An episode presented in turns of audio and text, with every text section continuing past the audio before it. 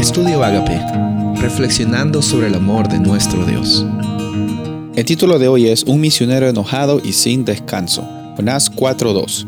Así que oró al Señor de esta manera: Oh Señor, ¿no era lo que yo decía cuando todavía estaba en mi tierra? Por eso me anticipé a oír a Tarsis, pues bien sabía que tú eres un Dios bondadoso y compasivo, lento para la ira y lleno de amor que cambias de parecer y no destruyes.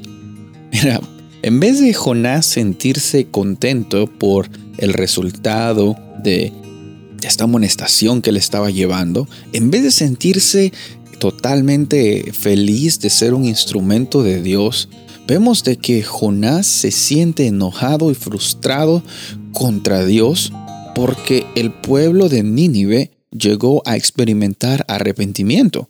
Hay bastantes razones por las cuales él podría sentirse enojado, pero la que vemos aquí es que él dice, mira, por las puras, eh, lo hice porque, eh, mira, yo sabía que tú eras un Dios compasivo y bondadoso, yo sabía que les ibas a perdonar si es que ellos creían en ti, pero ¿cuál es el problema de eso?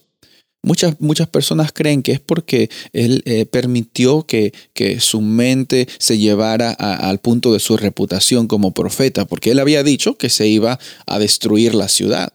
Eh, y la ciudad no se iba a destruir finalmente porque las personas decidieron, eh, decidieron pasar por una experiencia de arrepentimiento y transformación. Entonces él perdió de vista, eh, aquí en el libro Profetas y Reyes, página 202, él dice de que él perdió de vista el, el, valor más grande que, que Dios le da a, a las personas comparado a la reputación que las personas pueden tener. Y este es un punto grande porque las, como personas, eh, muchas veces sin darnos cuenta, a veces dándonos cuenta, nos importa más nuestra reputación que el valor de una persona.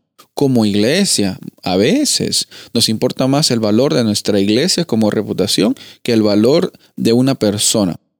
La Biblia muchas veces, Jesús muchas veces menciona de que el valor de una persona es, es incalculable.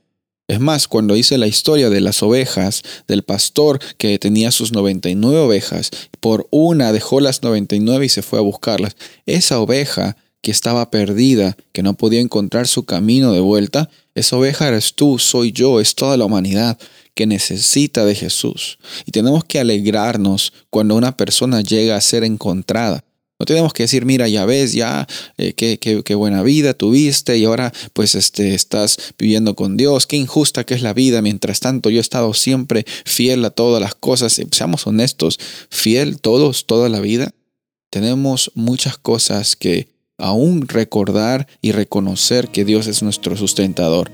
Y nuestra actitud, que no sea la actitud de Jonás, tenemos que alegrarnos, estar contentos, porque hay gozo en el cielo, dice la Biblia cuando una persona pasa al arrepentimiento. Hay gozo en el cielo cuando tú también reconoces que tu vida es una vida con propósito. Que Dios te use grandemente hoy para que seas una luz en medio de una oscuridad y que las personas conozcan que hay un Dios real. Soy el pastor Rubén Casabona y deseo que tengas un día bendecido.